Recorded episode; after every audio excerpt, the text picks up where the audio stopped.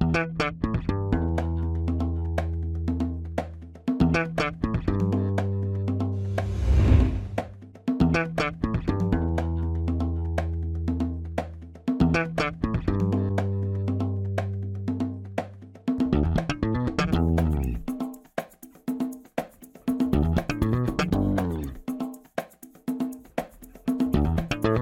Este é o Tapa da Mão Invisível, podcast destinado àqueles que querem ouvir ideias que abalam sociedades e que não são ditas na mídia tradicional. Bem-vindo, Paulo Fux. Tudo certo, Júlio? Tudo certo, cara. Vamos cumprir sempre com a nossa meta de falar o que não é dito na mídia tradicional, porque a mídia tradicional, empresário é vilão, né? Então aqui, o empresário é herói aqui para nós, como a gente já tem feito essa série de essa série do Vale de Gaut. Então aqui mais um herói alguém que pelhou nessa vida. Pelhou, não sei se o resto do Brasil conhece a palavra. Pelhar, guerra, guerrear, brigar. O cara que construiu algo e deixou para o mundo, o mundo ficou melhor depois dele. Eu, não, eu puxo saco sempre de empresário, mas é porque é, é, bonito o cara ser empresário no Brasil, é uma história bonita. Certamente. Muito bem, quem é o convidado de hoje, Júlio? Seja muito bem-vindo, Valdomiro Valente Remussi. Boa noite aí, Júlio. Boa noite, Paulo. Boa noite a todos os, os ouvintes que, que, que do, do, do, programa de vocês aí do podcast. Obrigado aí pelo convite e por participar desse, desse, desse episódio aqui para nós bater um papo aí, contar minha história um pouquinho aí. Maravilha. Vamos para os nossos recados únicos iniciais, Júlio?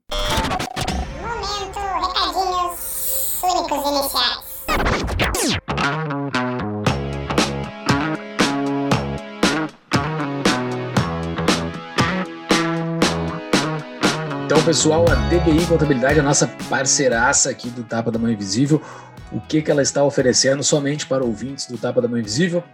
Quatro meses de isenção de honorários contábeis, além de isenção para abertura de empresa. Vai abrir uma firma? Vai abrir uma firma, procura a DBI para abrir um negócio, se inspire no seu Valdomiro, ouça esse episódio até o fim, se inspire no seu Valdomiro, sai se mordendo, abrir um, querendo abrir um CNPJ para procurar DBI. Não, para melhorar sua vida, para construir uma coisa bacana e conte com a DBI para ser o seu parceiro nessa empreitada. É isso aí. E quem quiser, só entrar em contato com eles pelo arroba DBI Contabilidade no Instagram. Ou no nosso site, tapadomainvisível.com.br barra DBI.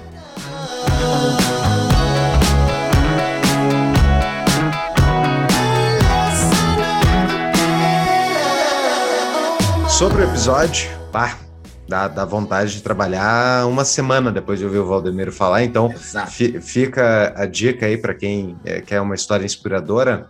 Vale a pena demais. adorei. Ah, o Valdemiro é muito legal. É, é muito legal. Cara, gente boa, uh, que, que sabe do que fala. O final ali, nós fizemos um bate-bola bacana. Então, vão até o fim, que tem muito conteúdo lá no fim. Então, uh, seu Valdomiro, parabéns pela história e então, para quem vai ouvir o episódio aí, a gente tem então no início a história do Valdomiro, uh, sua infância, suas origens e tal, e depois o, a carreira dele, obviamente, como é que é que ele transformou, enfim, um negócio uh, que ele criou do nada em uma empresa enorme que foi vendida para um fundo de private equity. Então, uh, fica de conta a história inteira dele e o que, que são os diferenciais competitivos que ele acredita que ele tem. Tá? Exatamente. É uma história linda de se ouvir. Isso. Sobre, então, a história do Tapa, para quem quer participar, tem uma maneira, que é o Apoia-se, apoia.se barra Tapa da Mão Invisível. Lá você pode contribuir um valorzinho mensal, cada vez mais barato, né, Júlio? Porque como eles não param de imprimir reais, né, sem parar, e a gente Exato. não muda o preço, a gente está ganhando menos reais pelo negócio. Mas é porque a gente quer que você entre no grupo mais livre do Brasil. Exatamente. Entre no Grupo Mais Livre do Brasil para participar dessa comunidade que nós estamos criando dentro do nosso Discord. E também tem a possibilidade de fazer perguntas aqui no nossos, nos nossos episódios. Entre lá no Apoia-se, vê o que fica melhor e participe dessa comunidade do grupo de Discord mais livre da internet. Caso você vá comprar algum livro, entre pelos nossos links da Amazon, tem nos show notes, vai estar algumas dicas de livros nossos desse episódio ou qualquer outro na nossa livraria também. Todos os nossos conteúdos estão no nosso site, tavadamanhoinvisível.com.br. Show notes, canais de WhatsApp e Telegram, livraria, os artigos. O último artigo que nós publicamos aqui no início de junho, provavelmente quando estiver ouvindo já vai ter mais artigos no ar, foi de um ouvinte nosso que explicou como o objetivismo ajudou num processo sucessório de uma empresa. Foi é uma história bacana de se ler e saber. Quer ver mais artigos, estão todos no nosso site. Quer mandar artigo para o Tapa, tá lá o linkzinho para mandar o artigo e cadastrar o seu e-mail para receber os artigos diretamente no seu e-mail. Entre lá, tá tudo no nosso site, tá tudo explicadinho lá. As nossas redes sociais, né, pessoal? Instagram, Facebook, Twitter. Entre lá, estamos em, nessas, nessas principais. Além das redes sociais, estamos no YouTube. Quem quiser nos assistir no YouTube, assista lá, ative o sininho, dê o like, nos siga. E para quem quiser mais conteúdo intelectual de liberalismo e entender um pouco como é que é a visão de mundo do Tapa, tem o seminário Mises. A gente botou já alguns trechos no nosso Instagram de como é que foram uh, alguns dos, dos encontros que a gente teve, dos debates que a gente teve sobre as obras do Mises, do seminário Mises. Isso também você encontra no nosso site. Era isso, pessoal. Voltamos para o episódio com o seu Valdomiro.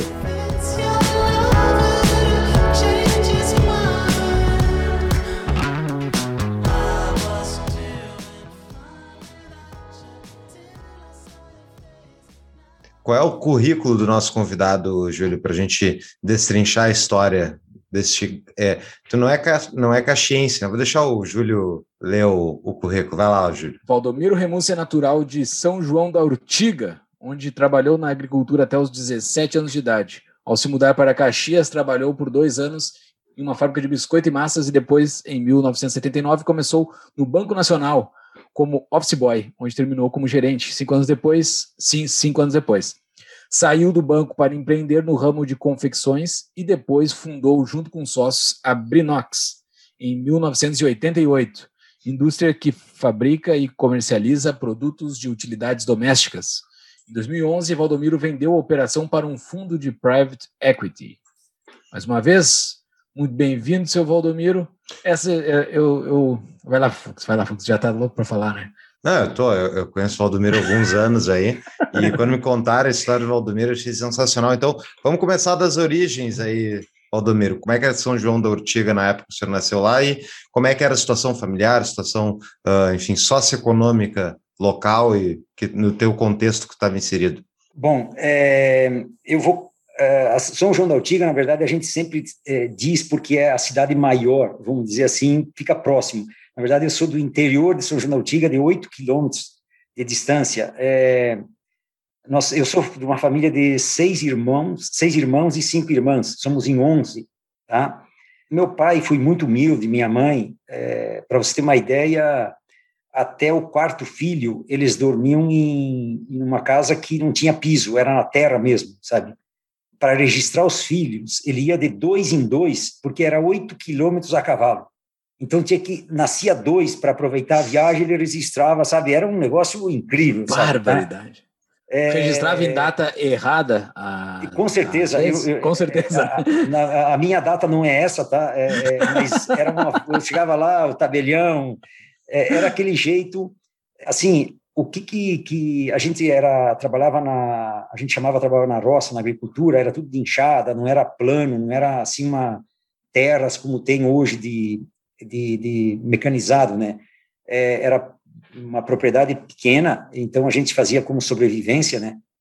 Tomava banho de rio assim não era foi uma invenção quando a gente é, descobriu que furando uma lata uma lata de banha comprava banha em lata daquelas de grande e aí a gente furou uma lata e botava uma mangueira que a água ia para dentro da lata e daí saía os furinhos para virou chuveiro, assim, era um negócio impressionante, né?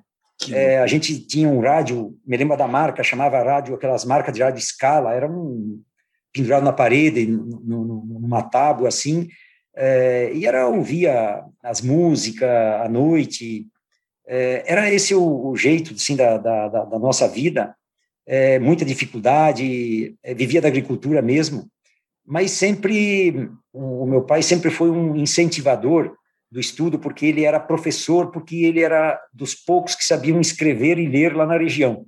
Tá? Então, ele era o professor da, da comunidade lá. É, tinha lá umas 30 casas, mais ou menos, residências naquela comunidade no interior.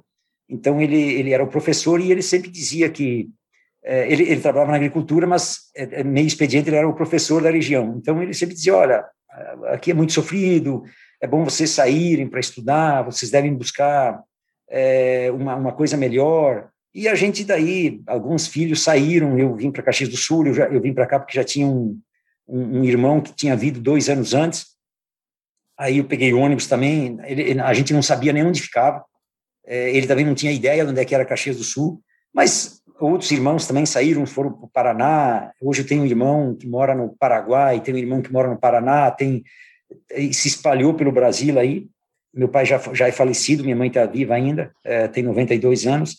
Então era isso, era assim, aqueles conselhos de, de, de, valores, olha, vocês não podem pegar nada nunca que não é de vocês, vocês não precisam de nada, vocês têm que conquistar suas próprias coisas, sabe? Era muito é, é, duro, assim, é, eu aprendi muito com meu pai, quando a gente ia medir as terras, as roças, aí ele fazia cálculo de cabeça, assim, eu, eu, eu seguia ele, eu fiquei até os 13 anos é, morando com ele, dos 13 aos 15 eu fui morar mais próximo da escola, a gente ia 8 quilômetros a pé, mas depois eu fiquei fazendo 4 quilômetros a pé.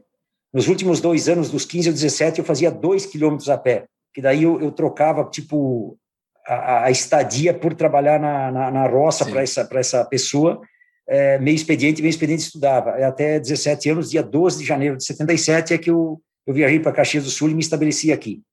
O idioma que era falado na comunidade era português? Era muito italiano, uh, o uhum. dialeto. Uhum. É, minha mãe até hoje, é, é, ela quase não fala mais, mas é italiano, é, assim, aquele dialeto, né? Aprendia na aula português, mas em casa a linguagem do meu pai e da minha mãe era o dialeto italiano. Ah, que loucura. a maioria das pessoas não sabe disso, né? Que, é, que ainda existem várias regiões no Brasil onde tem uma comunicação que não é o português como língua primária. Exatamente. É, eu, eu vim conhecer televisor, elevador, essas coisas, tudo aqui na cidade, com 17 anos. Quando cheguei em Caxias do Sul, não tinha ideia do que, que era isso. Sim. A escada rolante foi só quando veio para Porto Alegre. Bom, a escada rolante. então, essa demorou uns anos, né? Porque eu não saía, eu cheguei aqui, dificuldade, trabalhava, economizava tudo para poder sobreviver mesmo, né? Era uma Mas forma essa, assim, essa... muito difícil. Sim. Eu, eu sou fissurado por essas histórias do interior, assim. Eu sou para mim, o lugar ideal assim, é o interior do Rio Grande do Sul, que é um lugar muito bacana. Eu gosto muito de qualquer história que é do interior do Rio Grande do Sul. Geralmente são histórias edificantes, assim, pessoas que passaram por um, alguma coisa muito terrível, assim, e, e pelo esforço próprio, a grande maioria conseguiu fazer algo, sair de uma situação ruim para uma melhor, né?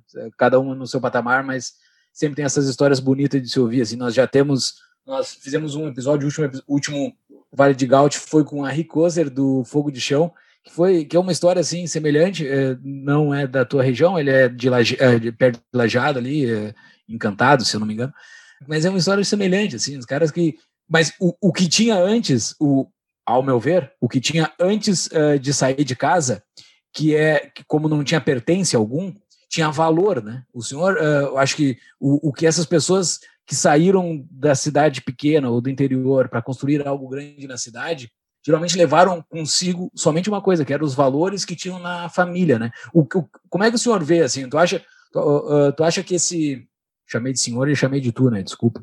Não, não tem problema, fica à vontade.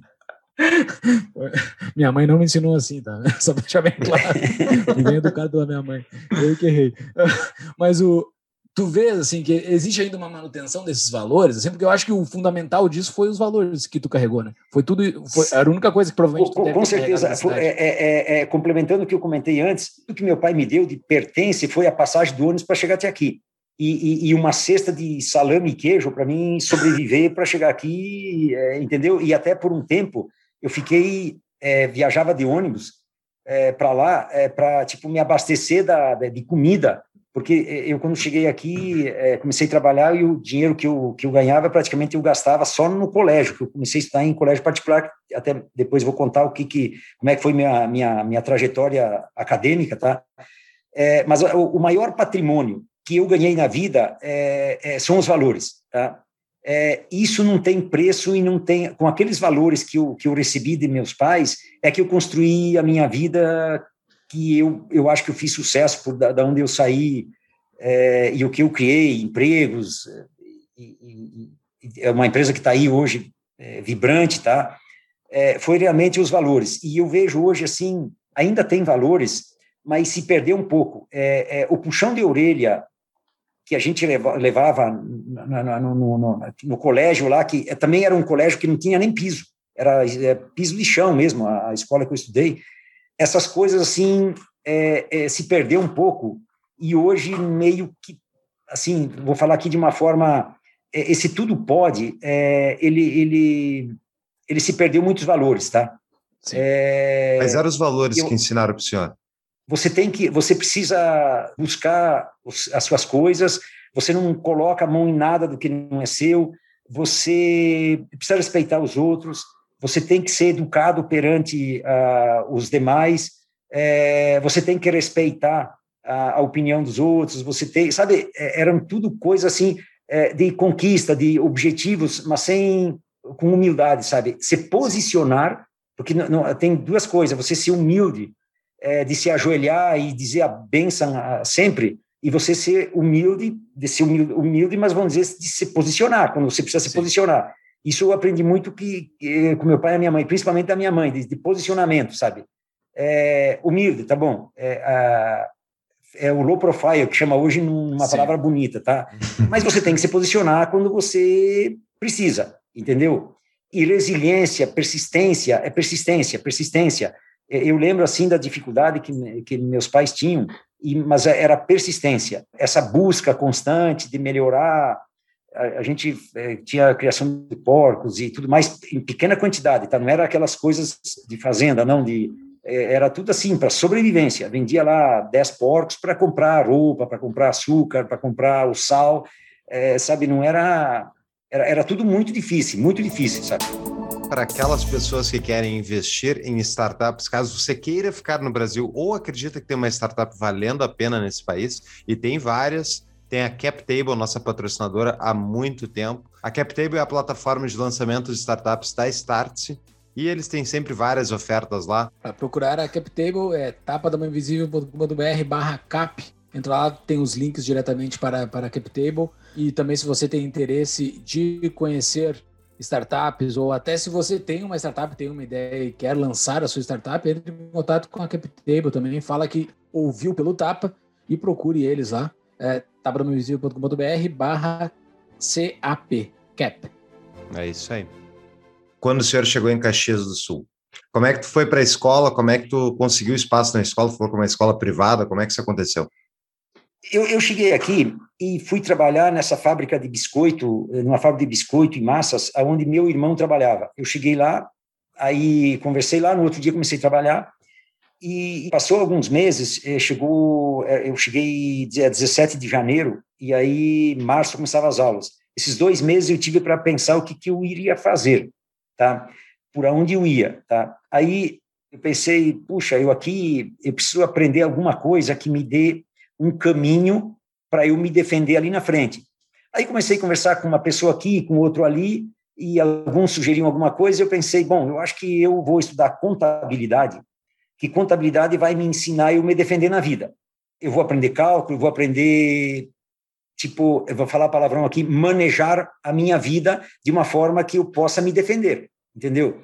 E realmente eu peguei e me matriculei num, num, num colégio de é, se chama São Carlos, até hoje existe, é, particular. Praticamente o, o, que eu ganhava nessa empresa eu, eu gastava no colégio. Aí eu, eu comecei a aprender contabilidade, gostei até, e paralelo em 77, que eu comecei em 78, eu fui fazer um curso no Senac, de, eu aprendi a fazer declaração de imposto de renda, coisas, e comecei a fazer bico para somar no meu salário. Então, é época de declaração de imposto de renda, eu fazia para um começava a indicar o outro, e indicar, eu já tinha uma carteira de clientes, sabe? Aí eu, eu aprendi, eu vendia seguro é, nas residências, nos final de semana, eu fazia de tudo, vendia título de capitalização. Eu, eu se o cara me oferecia, se, se alguém me dizia alguma coisa, Miro, tu não quer pegar isso aqui? Eu tava queria fazer salário extra para sobreviver e para eu poder estudar, para comprar livros. Eu lia livros da Fundação Getúlio Vargas, eu comprava os livros do IBMEC, que hoje eu acho que é o INSPER, né? É, é, assim, é, eu eu me virava, tá? De uma forma assim, eu precisava fazer isso para sobreviver. Então, isso me dava muita experiência. Acabava que eu, que eu aprendi muito com isso, tá? E, eu me lembro que eu saía do meu trabalho e eu atravessava a Júlio de Castilhos, que morava numa pensão, junto com mais 12 pessoas. Nós morávamos em 12, desculpa. É, era num porão de uma casa. E eu passava no, no, centro e via no final da tarde aquelas pessoas de gravata dentro da agência bancária. Nossa, que coisa chique. E aí eu botava na, assim, puta, um dia eu quero ser um cara desse.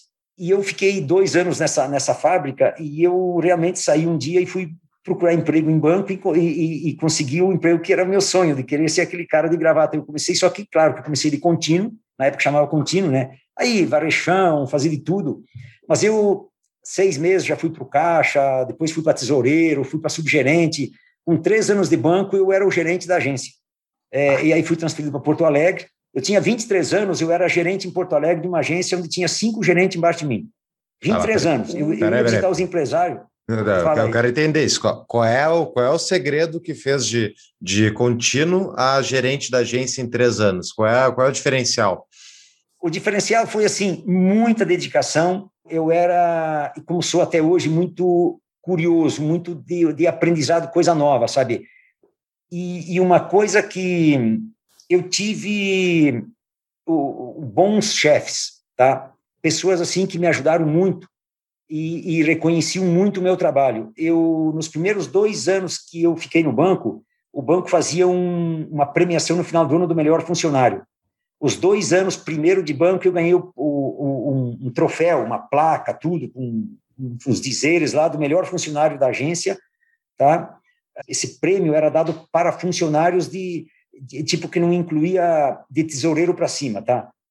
aí no segundo ano eu já era tesoureiro, daí já eu não participava mais do concurso, porque provavelmente, não estou aqui gostando, querendo dizer que eu era, provavelmente eu iria ganhar os prêmios é, seguintes, porque eu era muito dedicado, eu eu posava na agência do banco para aprender, para era tudo manual na época, não tinha computador, então tipo aquelas fitinhas da, da máquina, tinha que fechar, somar, eu estava sempre disponível e eu buscava o aprendizado, sabe? Foi um trabalho assim muito intenso, muito de dedicação, muita persistência. Eu lembro assim que os colegas meus, ah, vamos fazer festa hoje, Valdomiro? Não, não, digo, vamos, eu preciso trabalhar, eu preciso, e não é porque ganhava hora extra, não, é porque realmente eu, eu precisava mesmo, era dedicação pura. E aí eu ia galgando cargos e, e me destacando, sabe? É, e foi assim, muito prazeroso, foi uma grande escola, tá? Que daí que me surgiu a ideia de empreender, que eu até vou talvez te antecipar uma colocação, sim, sim. foi dentro do banco, quando eu era o gerente, que eu, que eu visitava empresas, que eu vi o quanto é, tinha oportunidade de empreender, entendeu? Porque na época não tinha a tecnologia que tem hoje, mas sim. as empresas, e não estou falando mal, eu estou sendo bem transparente daquilo que eu vi, eram muito desorganizadas na década de 80. Eu dizia, cara, como é que esse cara sobrevive com essa bagunça aqui? É, é, é, eu, eu que era o gerente da conta da, das, das, empresas, assim, muito desorganizado, pagando absurdo de juro, não tinha controle, sabe, não tinha fluxo de caixa futuro. Eu mesmo perguntava, mas como é que tu vai, tu vai pegar esse dinheiro aqui para fazer o quê? Como é, qual é o fluxo para tu me pagar esse negócio de volta? O cara não sabia. O cara me mostrava a fábrica, tudo desorganizado, tudo desorientado. Aí eu dizia, meu Deus do céu, esse negócio aqui, se eu for empresário, eu vou bombar, porque. É, e, e, realmente foi aí que me motivou. Um dos motivos foi a necessidade, e outra foi ver essas oportunidades todas. Aí que eu saí Sim. do banco para empreender junto com uma outra pessoa. No, no comecei com o ramo de confecções e depois seguindo aí a, a Brinox. Antes de fazer a minha pergunta, eu sempre quando encontro alguma pessoa que, que é da época antes do computador, eu eu sou de financeiro, tá? Há 15 anos já que eu trabalho com financeiro, a minha carreira sempre foi no financeiro. Eu não consigo entender um financeiro sem Excel. Eu não consigo entender. Para mim, não entra na minha cabeça como é que pode existir um financeiro sem Excel. Uh, eu ficaria oito horas conversando com o senhor aqui, só para o senhor me dizer os detalhes do dia a dia, de como era nessa época, porque eu sempre gosto de ouvir essas histórias, assim, tipo, fechar um saldo, bater um extrato, sabe? Essas coisas que para mim hoje não faz sentido, assim. Eu, eu, imagino que era trabalhoso demais, muito trabalho, muita gente, muito, muito manual. Eu gostaria um dia de conversar com o senhor só para me, me, contar essas histórias, que eu sempre gosto de ouvir. Sempre que eu, eu, mas, mas eu, eu, vou te contar era gerente na década de 70, eu sempre gosto de, de, ouvir essas histórias. Eu vou te contar só uma do banco, do banco quando eu trabalhava, é, que, que hoje não existe mais, era o Banco Nacional. Então tinha uma ficha de crédito e débito, que é, eu chegava, por Aham. exemplo, as pessoas no caixa, é, eu chamava de descontar o cheque, aí a gente Sim. tinha que se virar, ir no arquivo, pegar o nome do cara e olhar se ele tinha saldo, que quem lançava isso era, era atrás do balcão, tipo, tinha alguém lançando, ó, descontou o cheque e tal. Se essa pessoa errava com a- o cálculo com a maquininha manual, a gente- eh, muitas vezes a gente chegava e dizia, ó, o senhor não tem saldo. Mas como não tem saldo? Isso aí uma briga aí, porque o cara dizia que tinha saldo, não tinha saldo, tinha que parar, pegar toda aquela escrita caneta do- dos, da- das, contas, porque o funcionário podia ter errado na conta e, e- e- e anotou a caneta, o saldo errado da, da pessoa, Que e aí o cara ficava ali, não, mas eu tenho saldo, mas como não tenho? Está aqui, ó. Aí tinha que parar tudo na hora, então a fila dava para fora da rua lá, porque tinha que ficar somando, o cara não ia embora, porque ele dizia que tinha Sim. saldo e o banco não podia pagar. Cara, tinha cada coisa assim que dá para ficar dias contando aqui, é, essas histórias aí. E, e- e quando eu comecei a, a primeira empresa que eu tinha, também era na máquina de escrever, não tinha computador, era tudo no papel, era tudo na mão, naquelas Sim. linhas, sabe, somando débito, crédito, era fluxo de caixa para frente, era tudo à mão. Era uma coisa assim, é, como te disse, ficamos dias aqui conversando. É, sim, sim. Eu adoro ouvir essas histórias que são muito boas, assim, porque eh, em, em Nova Petrópolis tem um museu do início do Cicred, só um parênteses, que é bem engraçado, assim, do início do Cicred de 100 anos atrás. Tem é um banco. Cicred Sim, é um banco Sicredi. cooperativo do Rio Grande do Sul, mas já tem aqui em Brasília tem também, mas tem É. em boa parte do Brasil. Não sabia. E tem uns gráficos de gestão de caixa de 1900 e pouquinho, assim. Cara, imagina para tu consolidar todas as contas e tu botar aquilo num, e plotar isso num gráfico e pintar da caneta, assim. É um negócio coisa mais lindo. Eu acho bonito essas histórias. Mas a minha pergunta não era sobre isso. A minha pergunta era o seguinte: tu tava bem, né? Tu tava com a carreira num momento excelente, assim, pelo, pelo que tu tinha falado.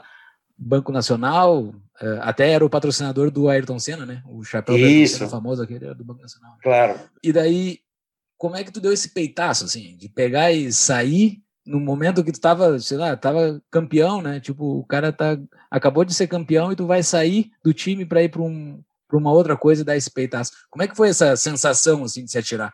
Como é que foi Bom, essa, é, essa até- decisão também?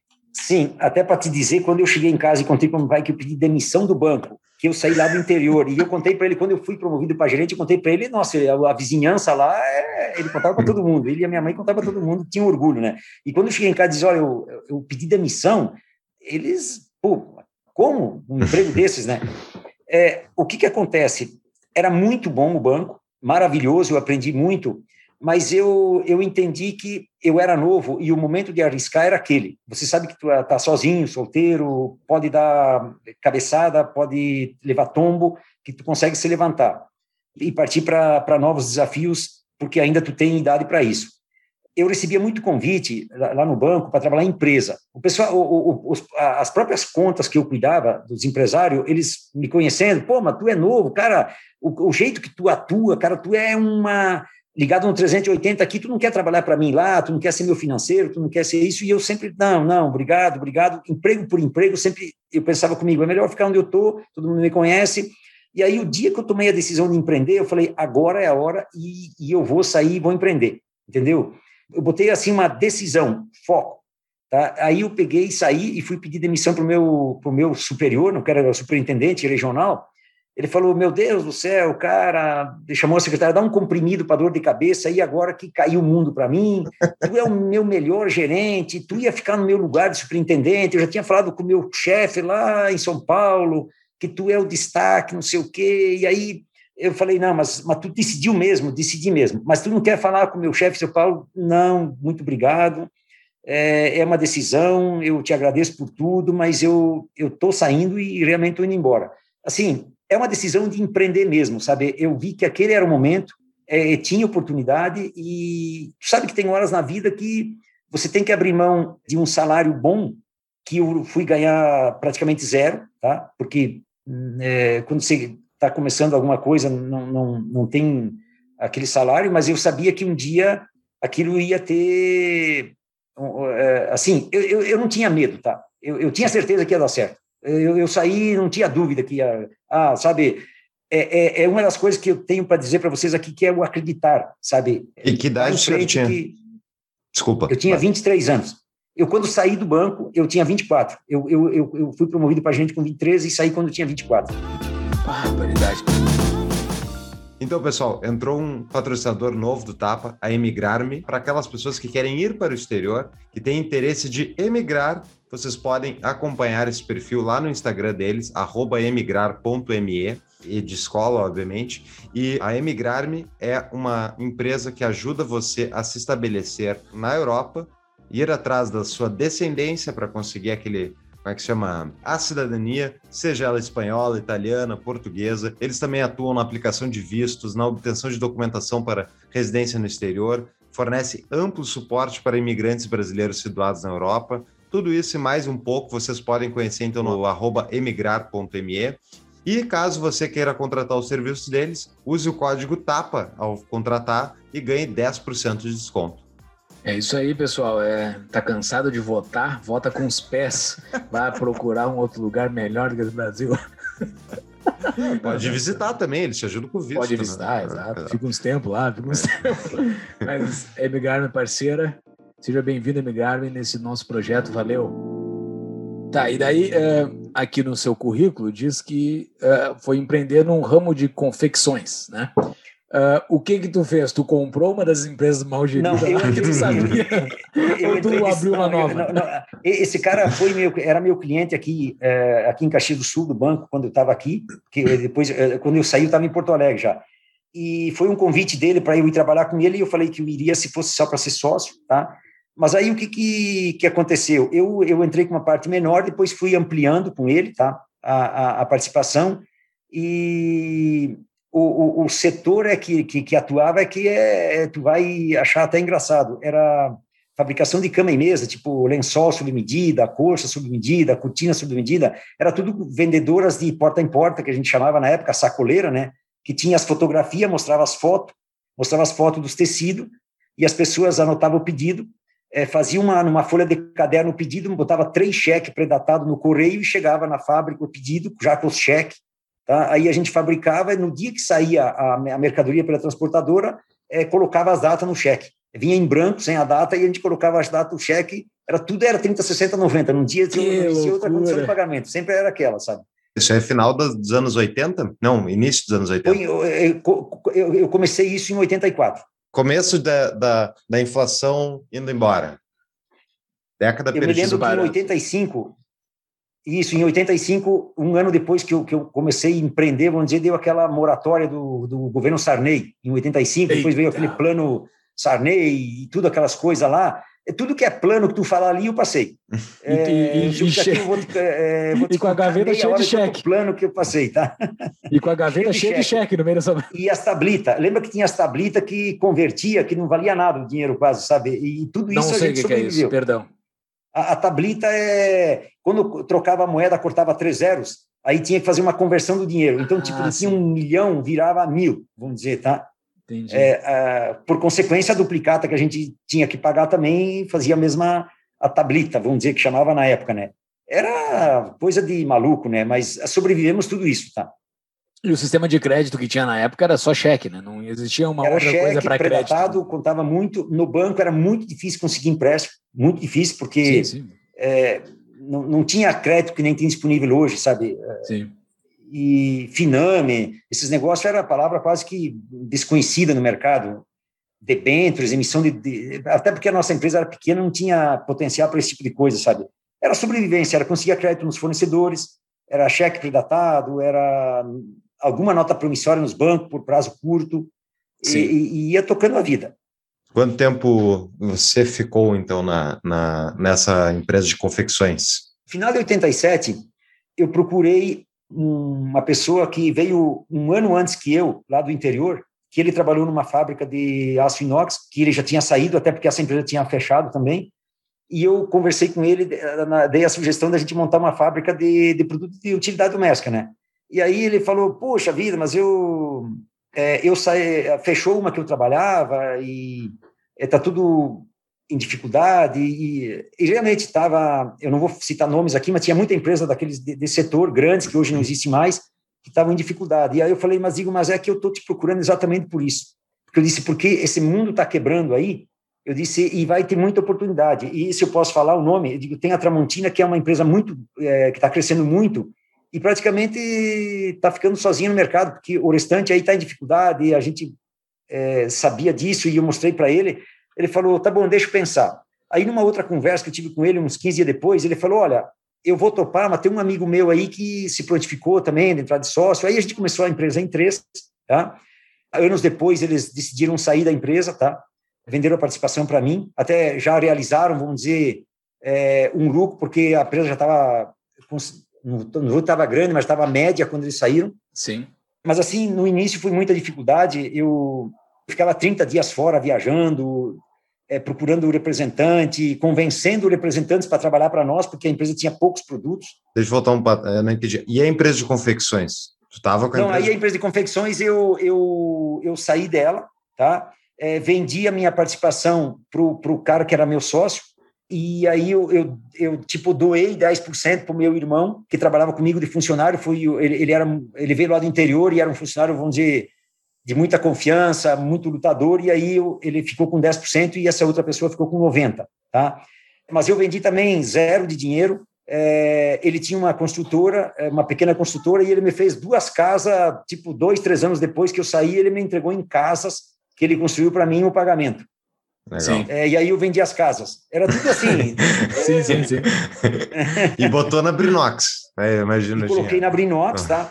Brinox, para quem não sabe, é a empresa essa, justamente a indústria que veio a concorrer depois com a Tramontina e companhia. Então, desculpa. E o começa. primeiro produto, qual foi? Como é que quais, quais foram os aí a gente produtos? pegou e pesquisou, e aí a gente achou que é, a forma de pizza seria um produto bom, porque era tudo forma de alumínio, sabe? Esse alumínio tudo amassado, que fica feio, vamos dizer assim. E aí a gente criou uma forma de pizza, mas o que, que aconteceu com o primeiro investimento? Ele não deu certo porque as, nós começamos a vender, vendia muito bem, mas quando ia para o forno, a chapa dobrada, ela inteira, ela tipo não ficava plana, ela ficava embaulada, sabe? E aí é, não, não deu muito certo o investimento e aí a gente teve que descontinuar, mas nesse meio tempo a gente já tinha mais dois produtos, que era um açucareiro, tá? E um bulezinho. Depois a gente começou a fabricar bacia, chaleira, e aí foi crescendo. E, e quando eu vim à empresa, tinha 2.500 itens diferentes. Aí já tinha talheres, lixeira. Nós fomos pioneiro na fabricação de lixeira de aço inoxidável no Brasil. Numa viagem que eu fiz para o Canadá, em 88, que eu, eu vi muita lixeira de aço inox, e aí tirei muita fotografia e tudo mais, e, e trouxe para o Brasil, e a gente começou a fabricar lixeira. Mas eu tenho muita história para contar da Brinox, assim, interessante que quando a gente começou, eu viajava para todo o Brasil, desde eh, de, do Rio Grande do Sul até Manaus, Boa Vista, Roraima, Ceará, Pernambuco, todos os estados, e eu tinha que convencer os representantes a trabalhar para vender aquele produto. E eu ia com uma sacolinha de plástico com quatro, cinco produtos dentro. E, e, e essas pessoas vendiam para empresas que tinha 200 itens.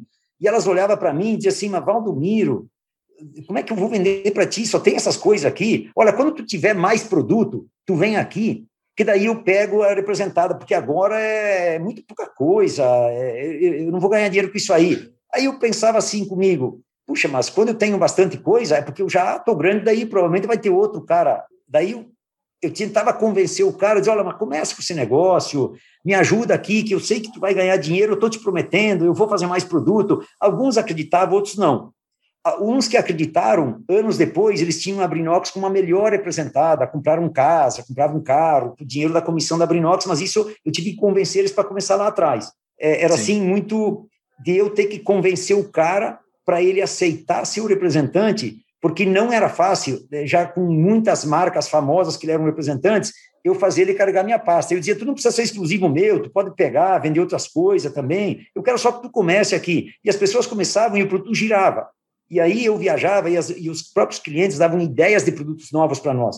Então, muitos produtos eu descobri falando com as moças da loja, do, do funcionário Sim. da loja mesmo, olha, o que os clientes procuram aqui? Eu não ia falar com o dono da loja, eu falava com as funcionárias mesmo, ó, o que os caras procuram aqui que eles gostariam? Ah, o cara procura isso, se tu fabricar isso, vende muito. Olha, eu vou te dizer assim, muitos produtos de grande sucesso foi ideia de funcionário de loja que me deu, que eu ia nas lojas pesquisar, procurar, eu olhava as prateleiras dos concorrentes ou de produto similar, perguntava quem era o vendedor, aí eu procurava esses vendedores, perguntava para eles, era telefone na época fixo, né? Daí eu Sim. ligava, às vezes a pessoa não estava, ligava para atendia em casa, né? Eu dizia, ó, pode ligar a cobrar. Quando ele chegar em casa, pede para ele ligar para mim aqui, pode ligar a cobrar mesmo. Aí ele ligava, eu trocava ideia com ele, ó, tu não quer? Não, quando tu vem para cá, me visita. Eu viajava para aquela região, ia visitar ele, trocava ideia com ele, sabe? Era muito de eu sempre fui um cara inquieto. Ela tinha que ir atrás, tinha que buscar.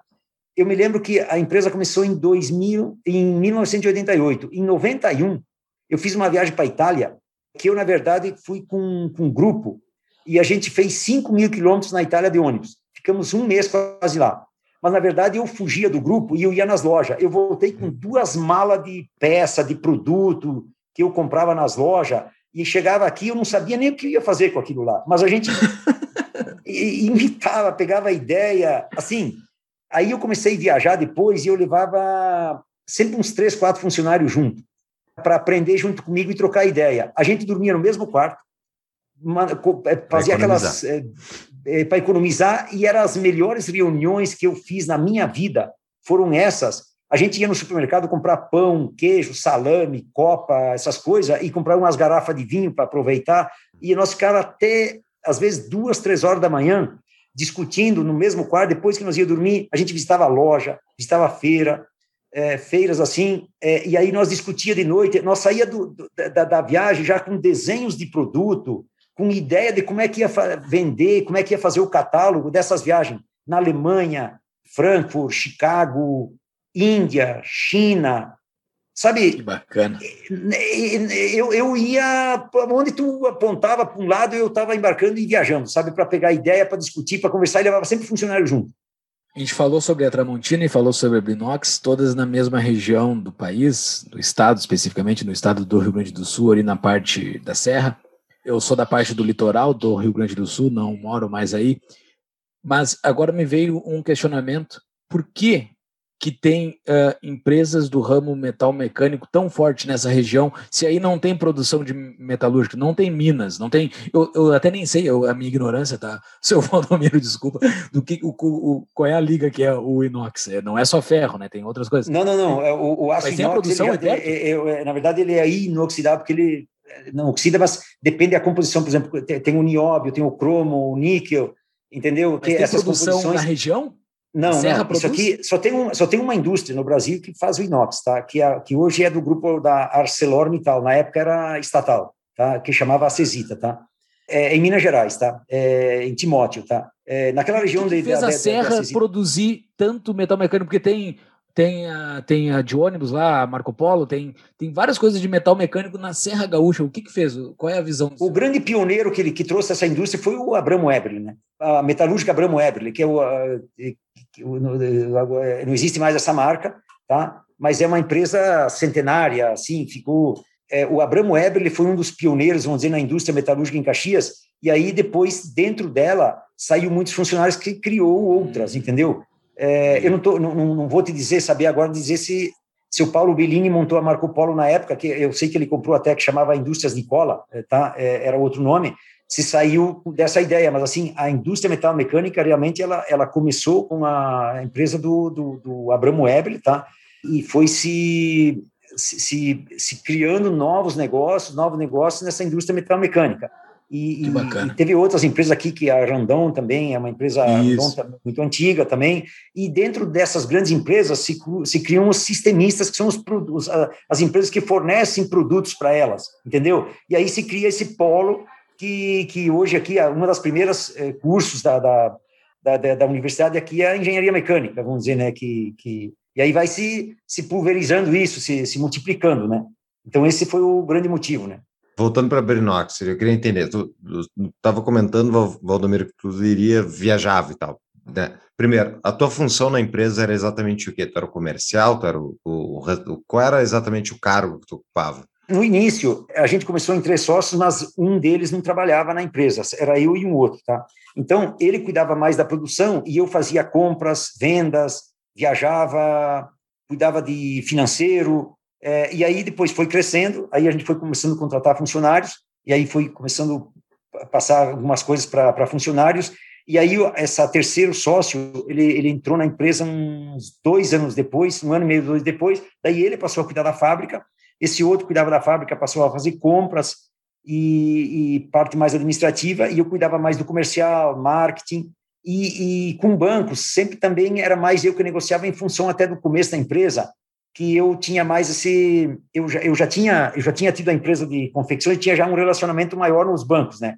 Então, a gente precisou de alguns créditos e tudo mais, daí eu tinha, vamos dizer, a, força maior para poder conquistar esse crédito, tá? É, eu me lembro, assim, que a Brinox começou num galpão, nós começamos dentro de um banheiro, onde a gente pregou uma tábua na parede do banheiro para botar a máquina de escrever, a, a marca Olivetti, me lembro até dela, que era usada que eu levei da fábrica de confecções e uma linha de telefone que eu tinha comprado. Eu, eh, na época, eu lembro que alugar telefone, lembra, vocês são novos, né? Alugar telefone era um grande investimento. Comprar telefone, esperar uns três anos, quatro, para receber da CRT e depois alugava. E eu via essa oportunidade, eu fazia isso. Então, eu tinha vários telefones alugados, e um deles eu tirei da locação e levei para Brinox para começar o negócio. Que ter telefone na época era um puta de um patrimônio. Tipo assim, era o ativo da empresa, era, era o telefone. O pessoal botava no imposto de renda. Não, exatamente. Era, pô, aluguel de telefone era como ter um prédio alugado hoje, sei lá, era uma coisa de louco, né? É bizarro. É, e o galpão de 300 metros não era a nossa locação era de um terceiro. A gente, tipo, alugou o banheiro. Ele tinha dois banheiros, a gente alugou um, praticamente para começar. E aí o negócio começou a crescer, até o negócio do cara trocou, mudou tudo, ele desocupou o galpão e a gente ficou com os 300 metros. E aí nós fomos ampliando naquele local. E em 92 que nós compramos um terreno de 20 e poucos mil metros e a gente conseguiu construir o primeiro, o primeiro 1.500 metros nesse local, tá?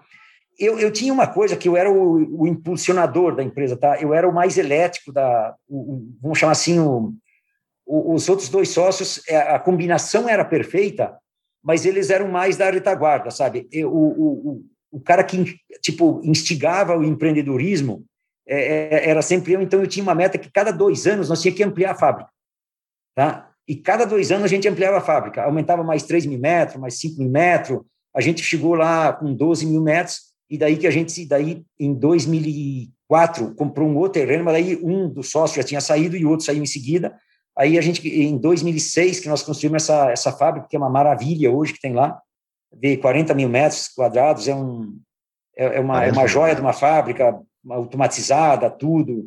E em 2006, eu me lembro assim que eu fiz esse empreendimento aí da, dessa fábrica nova, maquinário novo, foi um investimento na época de 50 milhões de reais, em 2006. É uma coisa de louco, assim. É, os caras mesmo que vinham fazer mão de obra para mim me chamavam de louco. Tu é louco, cara, botar toda essa grana aí, tu não vai recuperar nunca. Era assim, se faltava gente para me desmotivar, é, era que nem dar um assim, era só gente falando. E eu dizia, não. Por isso que eu, eu sempre digo que tem que tomar cuidado para quem tu vai pedir conselho. Às vezes é melhor não ouvir nem conselho, não pedir e também não ouvir se a pessoa te dá, porque se tu está predestinado para algum projeto e tu acredita nele, tu não pode ficar ouvindo muita opinião. Porque se eu tivesse ouvido opiniões, eu tinha desistido desse negócio lá atrás, eu, tiver, eu, eu teria parado e não teria feito novos investimentos. Eu sempre fui Sim. naquela assim, não, eu vou investir, eu acredito, porque eu viajava, eu via as oportunidades, eu sentia as oportunidades viajando. Que o Brasil era deficiente nesses produtos e ele era carente de produtos de assim diferentes, inovadores e tudo mais. E eu viajava lá fora e via tudo isso, tá? E eu dizia, pô, isso aqui fabricar no Brasil vamos afinar um pouquinho a chapa para custar um pouquinho menos, porque o, o, dinheiro do brasileiro é menor, mas o produto é maravilhoso para vender no Brasil, entendeu? Eu me lembro que eu descobri que na Índia fabricava muito barato, e eu, em 2002, fiquei 15 dias na Índia. Agora não me pergunta como é que eu fazia, como é, é que eu falava. Não, é isso, peraí, porque... eu quero perguntar isso. Eu quero, eu quero, eu quero primeiro eu quero ter essa ideia de sair e, e, ir buscar ideias do exterior tal. Era sua? De onde é que saiu isso? Porque isso fazer benchmark, né, que é, é de procurar modelo, procurar ideia, tipo, é uma coisa que não é nem hoje em dia muito comum. Então, de onde é que saiu isso? Bom, em 90, é, aquela viagem de 91 foi porque a gente, quando montou a empresa, ouvia muito falar que na Itália era o berço do design do, do, do, desse tipo de produto, tá? E realmente era. E aí eu pensei assim, bom, como é que eu vou para a Itália? Eu não sei falar nada no inglês, eu sei o dialeto italiano, mas não vai ser o suficiente. Aí é, eu fui na, na, na Associação Vêneta, dos descendentes italianos, e eles estavam programando uma viagem para a Itália, e aí eu me inscrevi, e aí, não, não tem problema, vou embora. Aí fiz o passaporte, e embarquei com eles e chegamos lá. aí, quando marcava aqueles passeios, olha, amanhã cedo a gente vai tal lugar, tal lugar. Eu conversava com o chefe da equipe lá, vem cá, onde é que vocês vão estar no final do dia? Ah, eu vou estar em tal lugar. Ou ao meio-dia, nós vamos estar em tal lugar. Aí eu fugia para as lojas, supermercado e tudo mais, ver produto, e aí eu me encontrava com eles no tal lugar ou no próprio hotel, quando a gente marcava, tá? O que, que eu percebi? Que viajando fora, tinha muita coisa que eu jamais aprenderia no Brasil, ou eu enxergaria no Brasil para me inspirar, assim, para ter ideias. Então eu comecei Sim. a viajar, e, e, aí depois dessa viagem da Itália, eu comecei a ir para. Eu me lembro que em 2000 eu fui para Chicago, depois fui para Frankfurt. Quando eu cheguei em Frankfurt, eu me lembro nessa viagem, não, em Chicago, na, na verdade, 2000, eu conheci um, um indiano num stand e, e acredite se quiser, eu fiz um pedido de dois containers de produto e eu não falava uma palavra em inglês. Eu só apontava o produto e ele escrevia o preço em dólar. E eu dizia, ok, eu escrevia a quantidade num caderno para ele e eu, eu, eu, eu, eu, eu, quando ele me deu, eu cheguei aqui em Caxias, eu descobri um tradutor para eu poder escrever o e-mail para ele, aí já tinha computador na época, tudo, né? Era do ano 2000. Eu me lembro que o primeiro computador a gente comprou em 1994, um 486 era, tá? uhum. tá? Essas coisas eu não esqueço. E, e aí, o que, que eu fazia aqui para me comunicar com esse indiano? Eu ia nesse tradutor, ele montava o que eu queria escrever, eu falava em português, eu, eu dizia em português, ele fazia em inglês, eu, eu encaminhava o e-mail para o indiano, o indiano respondia, eu levava lá, ele traduzia para mim. Aí, até que eu pensei, passou uns seis meses, cara, mas eu não vou ter vida desse jeito aí. Eu, eu, eu, eu traduzir, eu queria ir para a China também, eu queria, queria mais negócio, eu queria, falava muito a China, eu queria começar a ver negócio lá. Aí eu, eu pedi para um funcionário meu estudar em é, seis meses nos Estados Unidos. Aí ele foi lá, aprendeu inglês. Aí esse cara é, serviu para mim os anos todos de Brinox. Esse cara viajava comigo. E aí eu fui começando o rato de, de, de aeroporto, né? Aprender também alguma coisa em inglês. Daí eu já comecei a me defender também. Alguma coisa eu falava, tudo mais. Porque tu começa a viajar, tu começa a ouvir, ouvir. E aí eu fui aprendendo. Eu, eu algumas horas eu fazia também à noite uh, aqui de aula e fui me virando dessa forma aí. E aí eu, eu depois a gente eu contratei um agente para mim na China que falava um pouquinho de português também. Aí facilitou muito para nós viajar para a China. Assim, eu fiquei 10 anos viajando para a China, de 30 dias de viagem, assim, viajava a fábrica no interior. É, a gente é, desenvolveu vários fornecedores com marca própria, Brinox lá. Nós fazíamos os desenhos aqui, levava lá para produzir lá. É, aquilo que era mais em conta fabricar lá, a gente fabricava lá e aquilo que a gente entendia que fabricar aqui era melhor, a gente fabricava aqui. Mas assim, eu vou te contar aqui, se eu ficar, vou te ficar dias contando de episódios na China que aconteceu, é, nessas viagens. É, eu nunca fui sozinho, sempre levei vários funcionários, porque eu sempre entendi o seguinte: esses caras vão me ajudar a ganhar dinheiro, eles vão me ajudar Sim. a analisar junto, pessoal da engenharia, pessoal do comercial, eu levava, eu levava junto, e nós era tudo no mesmo quarto, empilhado lá, colchão no chão, é, discutia, fazia reunião, eram as melhores reuniões assim de discussão de produto, é, de ideias, era ali naqueles bate-papo aí. Eu sempre fui aquele cara de bater nas costas, de funcionário, de um paizão, assim, sabe, de estar junto com eles, tá não tinha frescura assim de ah, agora tu vai naquele hotel que eu vou nesse melhor, sabe? Uhum. Sim. E é interessante porque eu estou com uma apresentação aqui que o Paulo me enviou, uh, que conta a sua história, a história da Brinox principalmente, e daí mostra aqui que em 93 a Brinox tinha 20 colaboradores, estava numa, numa crescente. Então imagino que no 91 tinha menos que 20 colaboradores. Era um sonho muito grande, né? Era assim, tu estava vendo um negócio que ninguém estava vendo. Em 91, quando tu foi lá para o exterior, começou a imaginar que poderia fazer muita coisa, tinha o quê? Tinha 15 colaboradores, 10 colaboradores, provavelmente? Não, em 91 acho que não tinha 10. Eu, eu, é, eu vou te contar uma coisa assim que.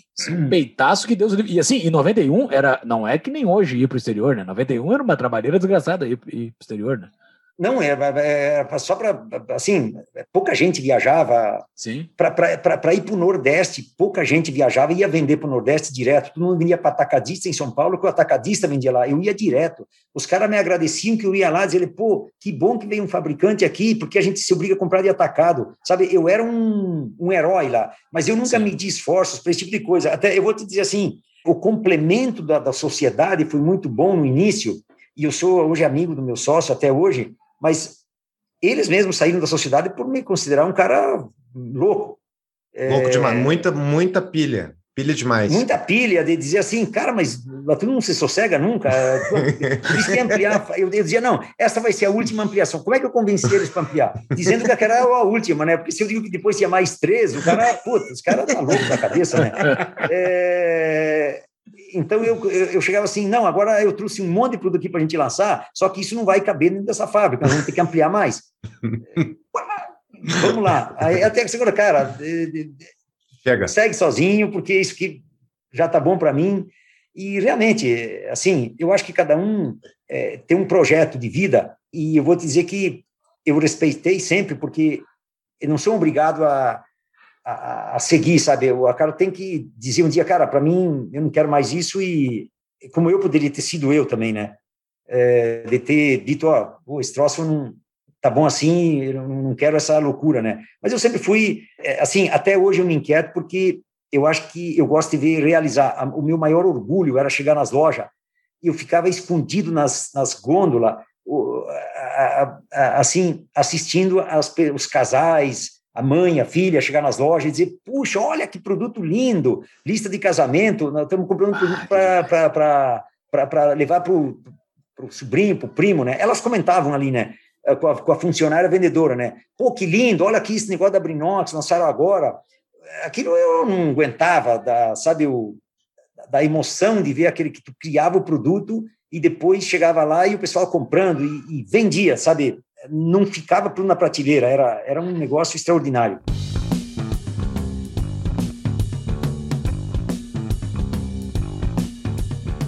Você ficou na Brinox uh, como sócio até 2014? 13. Eu vendi em 2011, mas eles pediram que eu continuasse na empresa como sócio, assim para não desvincular o nome do Valdomiro de repente, assim para não, não ficar ruim para eles, para não ficar órfão, né? E aí eu fiquei até 2013 e aí eu fui soltando de aos pouquinho e aí 2013 eu meio desapareci do mapa para os clientes assim, porque não dá para cortar o cordão, os caras não queriam comprar se não fosse eu continuar com um pedaço até ir fazendo uma transição assim. De, só para ter ideia de tamanho, o último faturamento anual qual era? O senhor se lembra? Eu me lembro assim, em 2011, quando eu vendi a empresa, é, foi coisa tipo, eu, eu, vou te dar em dólar, tá? Foi 160 milhões de reais. Em 2011, o faturamento foi 2010, desculpa, 2010 que a gente pegou o balanço de 2010 para fazer o fechamento, que fechou logo no começo de 2011, foi 160 milhões de reais no ano. Ah, que ah, bacana. É sempre em Caxias, sempre em Caxias. Sempre em Caxias. Tinha, três, tinha 420 funcionários quando eu vendi. Hoje tem uns 700, mais ou menos. E abriu, e tem em outros lugares do Brasil ou a fábrica segue somente lá? Ou até a sua Hoje, gestão? hoje a Brinox, é, o ano passado ela fez um movimento que ela está levando parte, ela levou parte para o Espírito Santo. Uhum. Linhares, no Espírito Santo.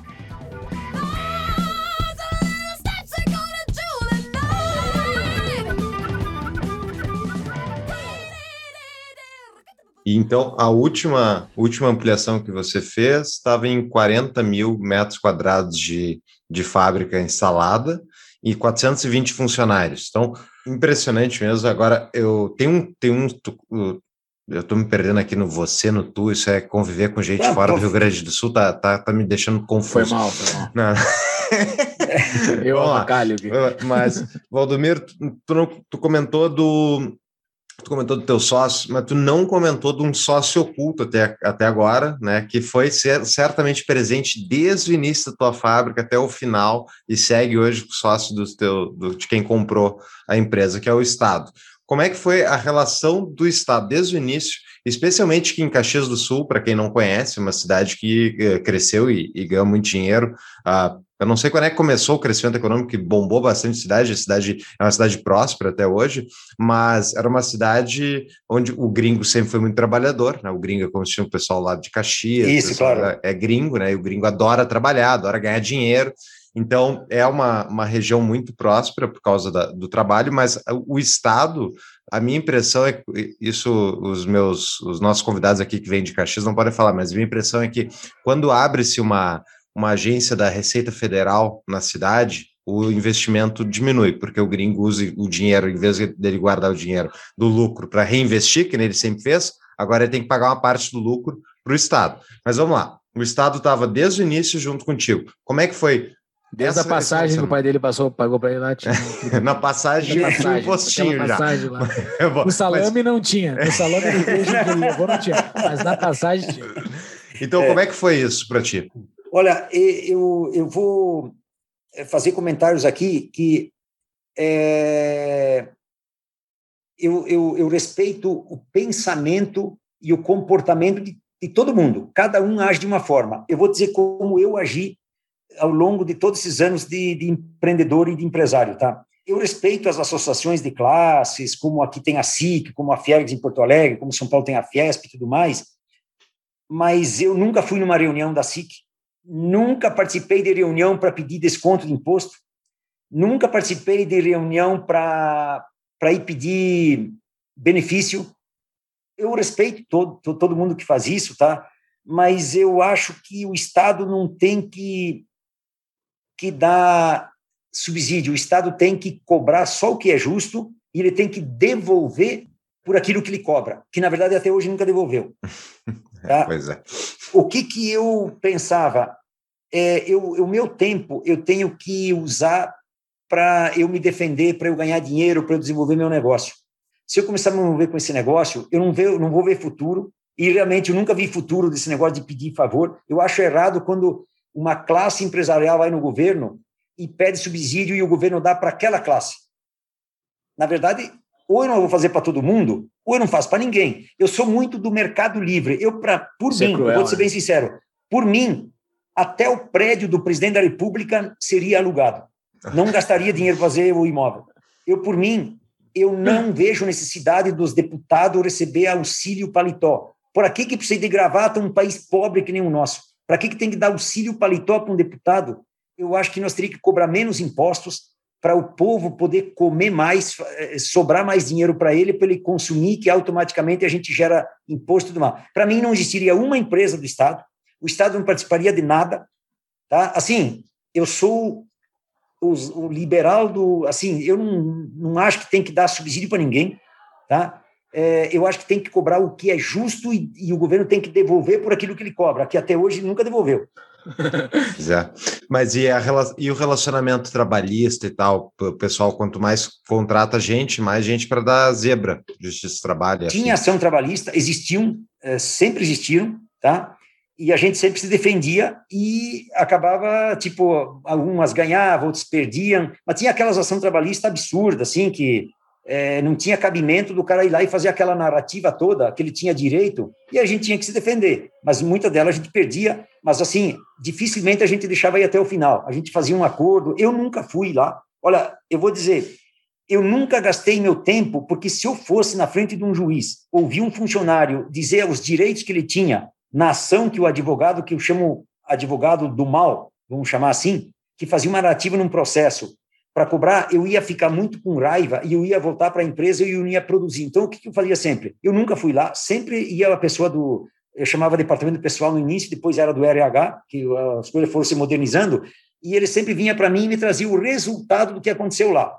Ele dizia, Valdemiro, o nosso advogado acha que isso aqui nós vamos perder, ele acha que isso aqui é melhor fazer um acordo. Eu digo, tá bom, então ele propõe um acordo lá, o cara quer.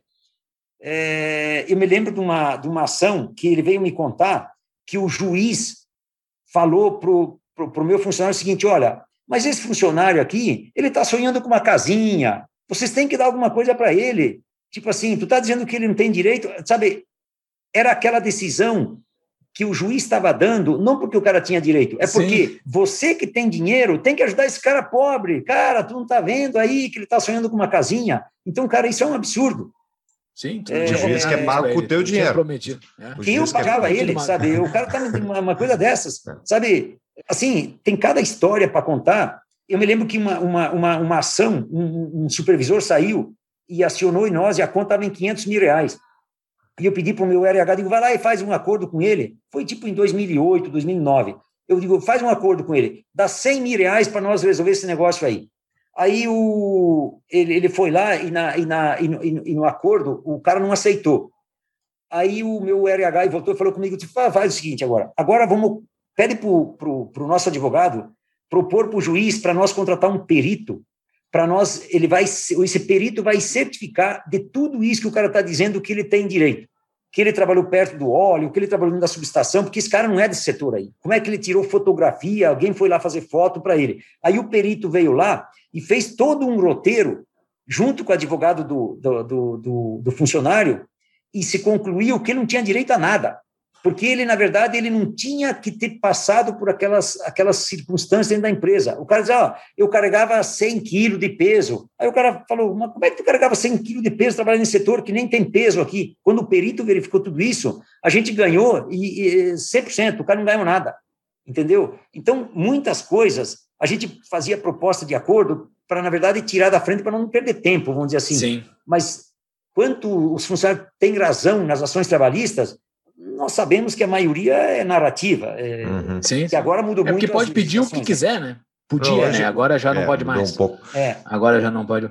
Na sua apresentação aqui, no final, tem dois slides. O Fux vai Vai vai estar tá na show notes essa, essa apresentação. Tem os dois últimos slides que tem 16 tópicos. Dois últimos slides, oito tópicos em cada slide. Uhum. Que é um livro de gestão aquilo ali. Dá, assim, dá, daria para o senhor fazer um livro de gestão se desmembrar aqueles 16 tópicos em capítulos. Vamos. Porque é faz um- sensacional aqueles 16 tópicos ali. Su- suge- Sugiro, faz um, um- Lança um a um para o Valdomiro comentar. Acho que é importante. Isso aí eu construí ao longo da minha É, vida. Não foi depois. Isso aqui, durante a minha vida, eu anotava os bilhetinhos daquilo Sim. que eu queria transmitir para os meus funcionários nas reuniões de representantes. Eh, A gente, eu, eu reunia todos os anos os representantes, e aí eu, eu transmitia essas coisas para eles. Então eu anotava coisas que me lembrava lá no aeroporto, Sim. esperando, ou dentro do avião, eu anotava e transformava isso nesses bilhetes. Até- É da época tudo isso aí.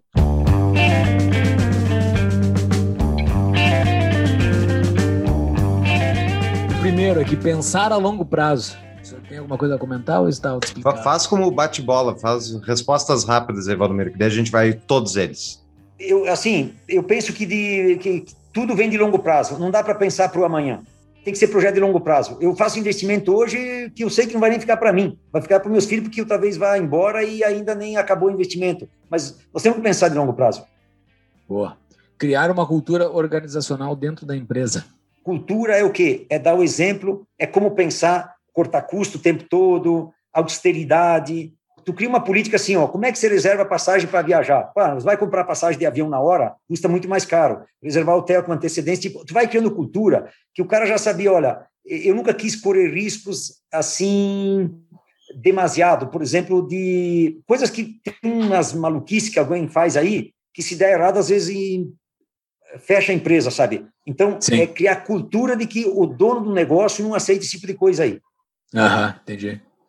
Ah, pessoas simples e motivadas trabalhando em um bom ambiente podem fazer coisas incríveis. Isso é fundamental. Olha, se tu olhar, não tinha um PhD na Brinox, não tinha um doutor, não tinha um mestrado, era tudo gente simples. É assim, mas é motivação, motivação, motivação. Eu estava sempre junto. Eu vou te dizer, até hoje eu não sei como é que faz uma planilha. Eu não sei fazer uma planilha de Excel, tá? Agora, tu me mostra qualquer planilha de Excel, eu não demoro 30 segundos que eu faço um scanner dela e eu te digo onde que tem erro, onde que tem que melhorar e tudo mais, tá? Então, eu, às vezes nós fazíamos o planejamento, eu não, é eles que faziam, mas eu ia pegar a pizza, você ficava até meia-noite lá trabalhando, eu ia pegar o, a, o bauru, a pizza, o filé, e nós estava junto lá, e Valdomiro, como é que é que tu quer enxergar? E eu estava junto, não é, ah, faz aí que eu vou embora ver a Sim. novela e amanhã eu volto aqui, não. Eu estava junto com eles, batendo nas costas, vendo qual é o problema, o que, que tu precisa em casa, sabe? Esse foi o meu jeito de trabalhar com todo mundo. É, eu acho que o próximo aqui tem a ver com isso, ouvir a equipe e aprender junto com ela. Tu sabe quem foram os maiores inspiradores da minha vida? Foram meus funcionários. Tu vai dizer, ah, mas tu leu o livro de se inspirar? Sim, li, dos livros do Steve Jobs, do Warren Buffett, de um monte de gente. Mas quando eu olhava para aqueles funcionários comigo, lá no hotel, na China, ou em qualquer lugar, ou aqui na fábrica, eu olhava, pô, esse cara está sonhando com esse negócio, esse cara está contando que é aqui que ele vai fazer a vida dele, aqui que ele vai formar o filho dele na escola, aqui que ele vai construir a casa dele. Então, esses caras me inspiravam com ideias, com para eu ser um empreendedor, para eu poder fazer esse negócio crescer, para ele poder crescer junto comigo, para ele fazer a vida dele aqui dentro. Esse era o meu pensamento. E esse aí que eu convocava a turma, dizia, ah, nós precisamos crescer, que vocês têm que crescer comigo, sabe? Então, é, é, é, estava sempre junto, é gente simples que, que faz acontecer. Sensacional. Desafiar a equipe com metas ousadas, sonhar grande, compreendendo onde se quer chegar e ser transparente. Quando se faz uma meta ou se pede alguma coisa, tu tem que dizer por que que tu quer chegar lá. Porque não adianta dizer o seguinte, ah, nós precisamos fazer isso, tá, mas por que esse cara quer fazer isso? Então, tem que saber onde tu quer chegar. Então, eu sempre dizia, olha, nós temos que crescer, nós precisamos, porque nós temos que chegar em tal lugar. Era dessa forma que eu transmitia para eles. Aí eles, ah, bom, agora eu sei o que tu quer, eu sei onde tu quer Sim. chegar, então vamos lá. Delegar a execução. Gestores precisam ter tempo para pensar e acompanhar a equipe. Tá boa, é, é, se tocar o telefone toda hora, por exemplo, eu quase não tocava meu telefone, porque se toca o telefone toda hora que tu não está ligando para mim é porque tem alguma coisa errada, entendeu? Então eu fiscalizava tudo. Eu delegava, mas não não não abdicava, tipo não entregava o negócio e não não, eu acompanhava tudo. Os outros faziam, mas eu sabia tudo. Vamos dizer, né? é diferente. Rapidez, simplicidade, flexibilidade nas decisões. Eu não gosto de muitos layers, que é a palavra bonita que fala hoje, muitos escalões, tipo assim, é dire presidente, vice-presidente, diretor, não sei o quê. Era eu, o gerente, supervisor e o resto era as camadas embaixo, tá? É, Quatro níveis. Era mecânico, é. Quatro é, níveis mas, assim, de, de, hierarquia. É, se, se tu começa a encher de cargo, tá? E, outra coisa, é simplicidade. Né? Tem que decidir. É, às vezes o, o, o, gerente me, me encontrava na fábrica e gostava de, de atravessar a fábrica, ida e volta, né? É, para ver como é que estava. Daí o pessoal, é, principalmente quando eu ficava, fiquei sozinho na, na, empresa que não tinha mais os sócios, né? Aí o gerente me pegava lá na fábrica mesmo, nós decidíamos a compra de máquinas caminhando. Dizia, vai me contando o que tu quer aqui. Essa é a reunião já, entendeu? Já está valendo aqui a reunião. E aí, ó, nós precisamos comprar uma prensa, porque lá não sei o quê, babá, Tá bom, pode fazer. Já defendeu a tese caminhando dentro da fábrica, sabe? Simples, Sim. ser simples. Não... E eu cobrava deles depois o resultado. Sim. Eles sabiam que, que depois vinha a conta, assim, não é uma coisa, ah, o Valdomiro faz tudo nas coxas, não. É, é, era muito diálogo, muita conversa. Nós, todo mundo entrava na minha sala, na minha sala era uma porta aberta, assim, não tinha frescura, sabe? Era Sim. tudo podia, era tudo junto, vamos chamar. Não tinha é, é, barreira, vamos dizer. Sim. Ter foco, não alterar o alvo com frequência.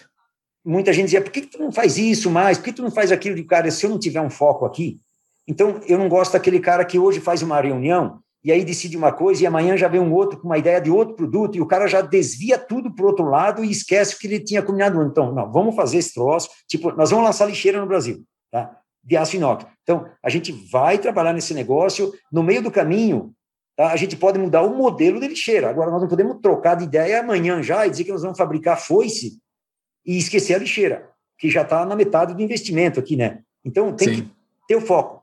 Quando está consolidado aquele negócio, daí a gente parte para um outro lançamento de outro produto, entendeu? Vamos fazer foice daí, vamos dizer que não fazia, mas não fabricava, mas estou dando um exemplo, né? Sim. Próximo aqui, o Fux, tem tudo a ver com ele. A gestão do tempo. Dinheiro não compra tempo, mas com o tempo se pode conquistar muito dinheiro. Aqui o Hoje, fala bastante. o nome do meu family office, da minha, da minha empresa, se chama Tempo Investimentos, tá? Porque o tempo, para mim, foi muito valioso. É, é, ganha tempo, cara. Não fica... É, e eu, quando fazia aquelas reuniões com supervisores ou gerentes, tá, eu gostava de ser, aproveitar tempo. E é muito prático, sabe? Tá bom, tu o que, que tem para dizer? Tu tem que para dizer? Tá bom, finalizando, o que, que, que nós vamos fazer, quem vai fazer e quando vai ficar pronto. Pronto, terminou, agora vamos trabalhar. Sim. E tem reuniões que é horas e horas e horas e termina, né? levanta de lá e não decidiu nada quem vai fazer, quando é para mostrar, quando é para ficar pronto sabe, é, não está muito no meu perfil esse tipo de coisa aí. Eu sou mais pragmático, assim, sabe? Sim. Bem. Saber separar o que é essencial, urgente e importante. Sabe quando cai um monte de coisa na tua frente e aí a pessoa começa a resolver tudo e não resolve nada? Uhum. Então tem que pegar, peraí, calma. Aí o cara vai, Valdomiro, parou lá, parou lá, parou lá. Aí, a, a, às vezes, as pessoas ficam tudo apavoradas, mas não botam a mão em nada daí não resolve nada, entendeu? É, fica contando os problemas e agora.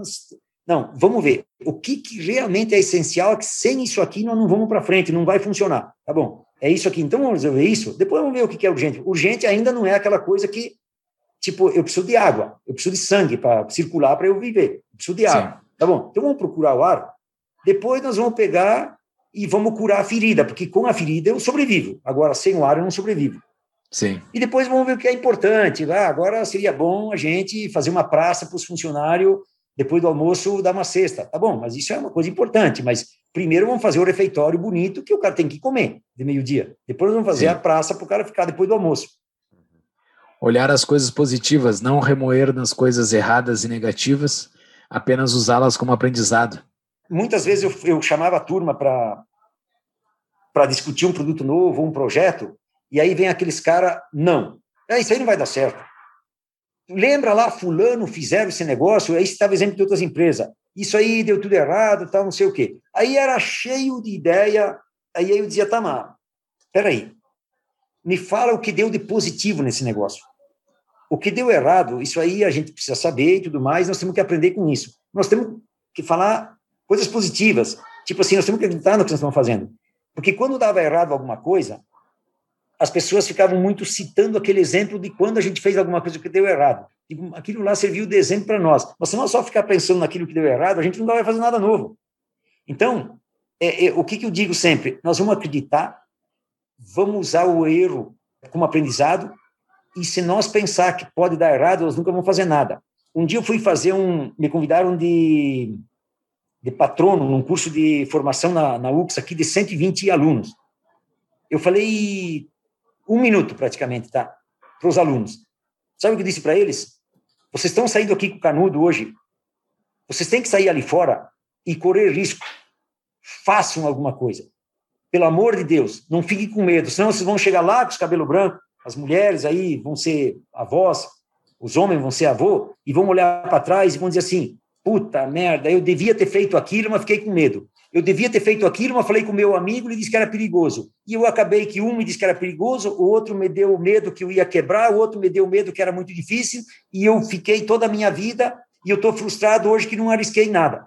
Então, façam, tentem, arrisquem, se exponham, porque senão vocês vão ficar arrependidos lá na frente porque não fizeram as coisas. Se der errado, tu vai, leva um tombo e se levanta de novo. Mas não fique com medo, porque senão não vão ter empreendedor, não vão fazer essa economia andar também, né? E, e, esse negócio, eu não me arrependo nada do que eu fiz. Tu acha que eu não levei tombo aí na Brinox, na fábrica de confecção? Mas levei muito tombo.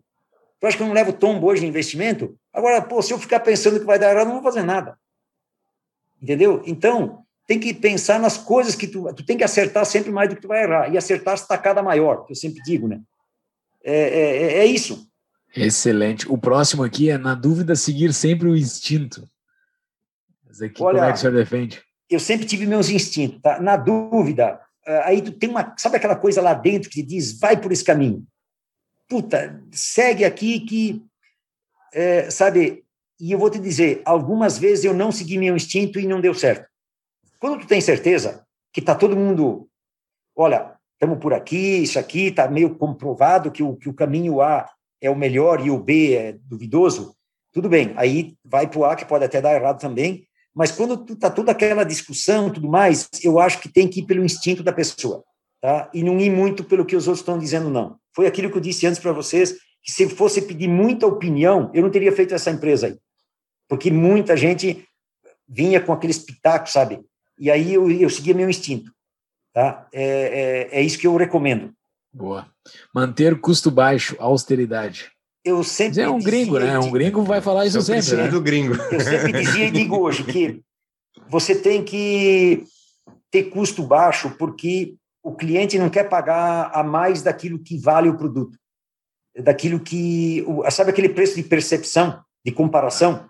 Que, que, que as pessoas fazem, que elas às vezes comparam uma camisa com um celular com uma panela. Tem gente que ah, uma, uma camisa custa tanto, uma panela custa tanto, uma frigideira custa tanto, um relógio desse de marca X custa tanto, então é, você não pode, por mais que você tenha exclusividade num produto, que você não tenha concorrência, que eu nunca tive isso, sempre tive concorrentes, tá? Assim mesmo a pessoa faz comparação e ela diz assim, pô, esse negócio é caro. Na verdade, as pessoas sempre procuraram pagar e até hoje mais do que nunca pagam por aquilo que vale o produto. Então você tem que ter custo baixo. Sempre tem como reduzir custo em melhorias, em compras, em processos e tudo mais. É, é fundamental ter custo baixo. Sim. Put your loving hand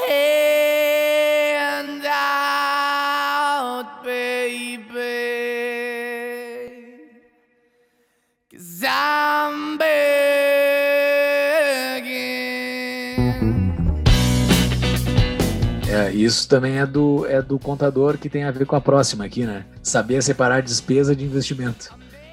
Tem... Despesa eu era doente para cortar. Agora, investimento, como eu te disse, o gerente me convencia para comprar uma máquina nova caminhando na fábrica. E eu nunca, eu, eu, eu não lembro de ter dito não para comprar uma máquina nova. E investimento, porque sempre me provaram que com aquela máquina nós ia fazer produto que ia se pagar. Então, quando você compra uma máquina nova, você automatiza um processo, ele vai se pagar. Agora, você fazer uma despesa que não te gera nada. Então, isso eu sempre, quando o cara vinha com despesa assim, ó, pô, peraí, isso aqui é um bicho que não gosto muito.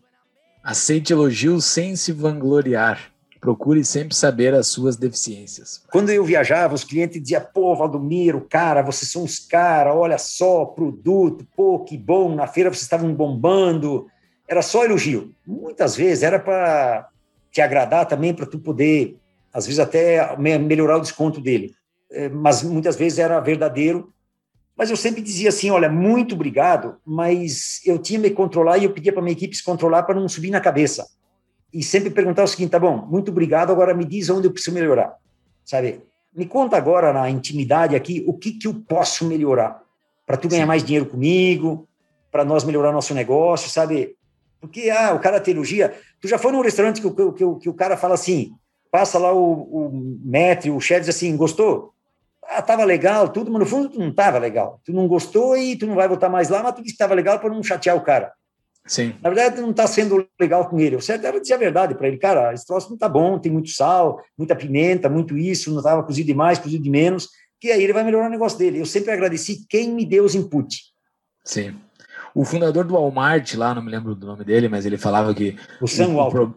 É isso. Obrigado. O pior problema é o cliente que não volta na loja, né? Que, que não gostou da loja e não volta na loja. Porque o cliente que reclama da loja, e a gente sabe qual é, isso é um ótimo insight, isso é um ótimo. Mas o Com certeza, é aquele que nunca é, é, volta os... e tu não sabe por que, que ele não vai voltar. Eu agradecia muito quando. E o pessoal dizia coisa assim dura para mim. Pô, Bagmanis, que é uma porcaria, cara. É, eu vi cada coisa assim de comprador de loja, de funcionário, assim, mas eu sempre agradeci, eu sempre levava para a fábrica para a gente melhorar, porque esse era de graça, não precisava pagar. É, é o melhor, melhor consultor, né? Isso, exatamente. E a última, valorizar sempre o cliente. É, valorizar, não quer dizer que tu vai fazer tudo o que, que ele quer. São coisas diferentes. Porque tem dizer assim, ah, tem o cliente que manda, o cliente não sei o quê. Não, eu não estou falando aqui mal de cliente, eu estou dizendo o seguinte, o cliente, ele, ele, tu tem que valorizar ele, tá? tu tem que dar. É, um dos diferenciais nossos era o atendimento. A gente tinha um atendimento assim extraordinário, valorizava o cliente, colocava ele em primeiro lugar porque era ele que me pagava o meu salário. Eu tinha quadros espalhados pela fábrica, cartazes pendurados para tudo que é lado, dizendo o seguinte: é, quem paga o salário de, do, de vocês aqui do funcionário é o nosso cliente. Então cuida bem do produto, nós temos que cuidar bem dele. Todo mundo na fábrica sabia reconhecer o cliente porque dele vinha o salário, desse cliente é que vinha o salário. Então, tem que valorizar ele. Mas não quer dizer que tem que fazer tudo que o cliente quer. São coisas diferentes. Sim. Boa. Muito bem, treinar os conselhos, é, adorei. E, Valdomir, acho que de toda, enfim, ao longo da entrevista, comentou o quanto, o quanto tu, tu buscou justamente ir para o exterior e, e, sempre fazer mais e tal, mas a gente acabou não falando muito do, da, da tua metodologia própria de trabalho e de estudo, porque tu fez um, tu fez um ensino técnico né, de contabilidade, não é no ensino superior, eu, é, tô certo, não é isso? Foi, te, foi técnico em contabilidade, que tá. aprendi muito, tá? Isso, aprendi foi. muito. E, e, e, mas desde então, eu desde a primeira vez que eu te conheci, enfim, sempre comentou dos livros que tu leu e tal. Como é que é a tua metodologia de trabalho e de produtividade pessoal, o que que te guia assim para tu ser produtivo e o que o que que tu estudou? Como é que tu definiu assim, ah, vou estudar, o que que tu fez para aprender uh, por conta sem fazer uma formação oficial? Bom, eu fiz o técnico em contabilidade, depois eu comecei a faculdade de economia e eu interrompi ah. quando fui para Porto Alegre, transferido para o banco, para trabalhar no banco lá e depois eu nunca mais voltei a estudar. Tá? Aí eu, eu, comecei a empreender, aí comecei a viajar, sempre viajei. uma das coisas onde eu aprendi muito na vida é conversando com, com os clientes. Mesmo na, na fábrica de confecções, depois na Brinox, ver o mercado é, é um aprendizado que não tem livro que te diga. Ouvir o cliente, o consumidor final na loja. Eu fazia muito isso, tá? Pedir opinião para atendente de loja. Tem muita empresa de marketing que você contrata, que as empresas contratam, paga milhões para eles ir lá na, na, na, menina da loja pedir lá as coisas. Por que não vou eu? Que daí eu vou ouvir o que, que ela está me dizendo, entendeu? Então, era muito disso, sabe? É, é, é, eu levava os amostruários, perguntava para essas pessoas, sabe? Muita coisa de, de fabricar produto era muito de pesquisa no, na, na, na ponta, tá? Mas o meu jeito de trabalhar é um jeito assim que eu fui aprendendo durante a vida, vendo o que, que deu certo e o que deu errado, tá? É, por exemplo, eu sou muito planejado, tá? Eu nunca troquei fornecedor na Brinox. Eu, desde que faço academia, o meu personal é o mesmo.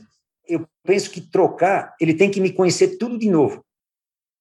Eu vou num outro. Então, por que que eu não, se eu tenho alguma coisa que eu não estou gostando do que eu estou fazendo, eu não falo para ele? Tu entendeu? Então, fornecedor que entregava produto com defeito é muito fácil chegar e trocar o fornecedor por outro que vem lá e te promete um monte de coisa. Aí ele te promete, seis meses depois ele entregou uma coisa errada. O que, que aconteceu? Tu vai trocar de novo? Aí tu vai cada seis meses trocar fornecedor? Por que não chama o que tu tem e diz para ele onde está errado que ele vai melhorar? Entendeu? Então eu sempre tive essa política de conversa com aquele que está te, tá te, atendendo para ver o que, que possa pode melhorar.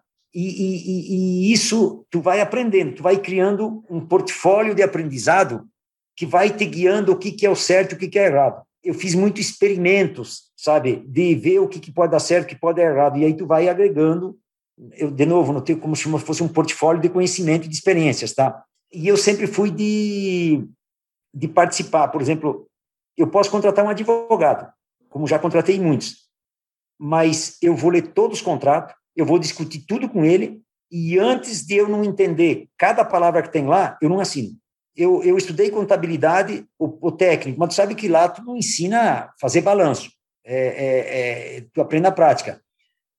Todos esses 40 anos, vamos chamar aqui de trabalho meu, tudo eu discuto com o meu contador, ele nunca fez um balancete que ele me explicasse, que hoje não precisa mais fazer, há muitos anos não precisa mais fazer, porque eu já conheço muito bem balanço, DRE e tudo mais, tá? É, ele nunca fez nada lá atrás, mesmo quando eu não entendia nada, ou eu entendia pouco, de que ele não me explicasse tudo e eu entendesse linha por linha daquilo e ainda questionando que se não poderia ser diferente. O que, que nós podemos fazer para ser diferente aqui? Sim. Entendeu? E aí isso te dá aprendizado. Eu questiono, eu me preparo antes de fazer um telefonema para ter uma ideia, eu anoto tudo que eu vou perguntar. Quando eu faço um e-mail, eu faço o e-mail para o cara e eu já prevenho quase praticamente uma questão dele e já dou a resposta, sabe? É, eu, esse é o meu jeito. Eu ganho muito tempo. Eu, eu não gosto de, de rebate. Tipo assim, se eu tenho que fazer alguma coisa e dá três, quatro repique de pergunta, é porque tem alguma coisa errada. Sim. Alguém não está falando tudo ali, está dando muito tempo perdido, muito repique e devolutiva que chama para poder esclarecer uma coisa que não pode. Por exemplo, tu manda uma mensagem: Oi, tudo bem? E aí para a mensagem. Sim, tudo bem, tá? E daí? cara, ali, fala logo o que tu quer, cara. É... Seja objetivo, né? Entendeu? É... Ah, muito boa. Muito, muito bem. Uh, a gente falou sobre uh, até a Brinox 2014. Uh, o que, que o senhor tem feito de 2014 para cá? Bom, aí eu, eu tenho um escritório onde eu, eu, eu sou gestor, vamos dizer, dos meus investimentos, do, do portfólio dos do, do meus investimentos é, hoje tem, tem investimento aqui no Brasil, tem lá fora. Eu tenho advisor que trabalha junto comigo. Tá? É, é isso que eu faço. É, tem investimento em, em, diversos, muitas coisas, tá? em fundos de venture capital. É, tem, tem diversos investimentos, muita coisa. Mas assim, não é muito dinheiro, mas tem muito, muito tipo de investimento. Tá, tá em tudo que é setor da economia, vamos dizer assim. Diversificado. Legal, muito bem. Qual é, tem uma dica de livro, Valdomiro, para os nossos ouvintes? Chaves, como dizia meu velho avô, se quiser chegar a ser alguém, devore os livros. Quê? Que devore os livros. Olha, eu não vou te dar um nome. Eu li muito livro, tá vendo aqui atrás que eu acho que aparece aí? Tem mais Sim. umas dois igual esse aqui. Tem, eu, eu li, li muitos livros da minha vida, desde aqueles livros do Pai Rico, Pai Pobre, tu deve ter ouvido falar já que tinha uma coleção, independência financeira, tudo mais, tá? Li muitos livros de, li os livros do Steve Jobs, do Warren Buffett, de alguns deles, tá? É, assim, não vou fazer nomes aqui, tá? De, de é, eu não tenho uma uma recomendação, lê esse livro que vai mudar a tua vida. Lê, lê. Entendeu? Tem que ler. Eu me lembro assim, quando eu cheguei aqui, a primeira revista que eu assinei foi a Exame. Tá? Até hoje eu tenho assinatura, eu recebo em casa a revista Exame, sabe? Tu vai dizer, bom, na Exame tu aprende alguma coisa? As coisas mudaram muito, tem muita coisa na internet, você não precisa ler Exame. Mas, mas é mais um veículo que eu tenho. Então, lê. Tem, tem, é, é, a pessoa tem que ler. Tem que ser um, é, um jornal, tem que ser é, ler livros. Tem, a pessoa não pode parar. Ela, ela tem que estar... Tá, porque muita gente diz assim, ah, lê o livro do Alibaba, do Jack Ma. Até um dia uma pessoa falou, cara, eu, a vida do Jack Ma eu acompanho desde que ele começou, porque eu viajava para a China, ele entregava a canetinha, ele e as funcionárias dele na porta da feira, a primeira feira que eu me lembro que ele lançou lá, que a gente procurava no Alibaba, foi a primeira invenção nossa procurar fornecedor na China pelo Alibaba, tá? Entendeu? Então, é, é, é, eu acompanhei a vida desses caras lendo, sabe? Eu me lembro quando o Steve Jobs montou a primeira fábrica, como é que ele quis todas as máquinas da mesma cor, toda uma história. Então, eu acompanhei muito essas coisas, então, muita coisa eu me inspirei, claro, nesse tipo de coisa também. Então, é, assim, tem que ler, tem que buscar. Eu estou sempre lendo alguma coisa, tá? A dica que eu dou é não para, continua. Sim. Muito Boa, bem. Excelente. Quem quiser dicas de livro, tem a livraria do Tapa no nosso site, entre lá. Compre todos os livros que estão lá nos nossos links. e leia. e leia, leia. Vai comprar e deixar na prateleira, assim. Tem que pegar e ler.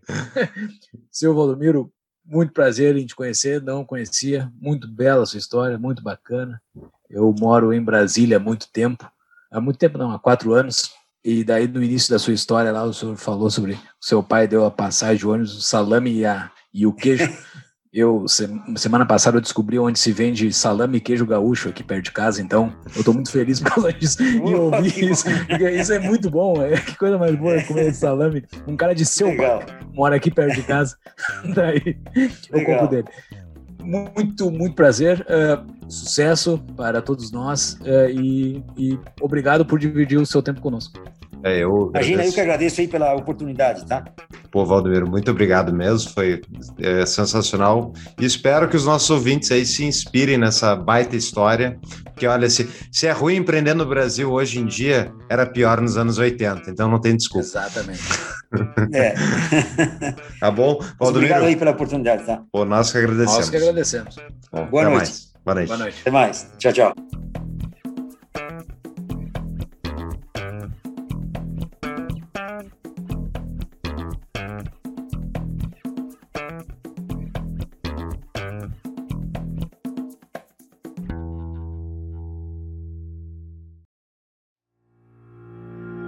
E temos mais um patrocinador, né, Júlio? Novo patrocinador, o Tapa tá bombando. Vai lá. Exatamente, Fux. É o Cunha Mantovani Advogados, o CMA, escritório de advocacia totalmente online que atende empreendedores, empresas digitais, startups em todo o Brasil.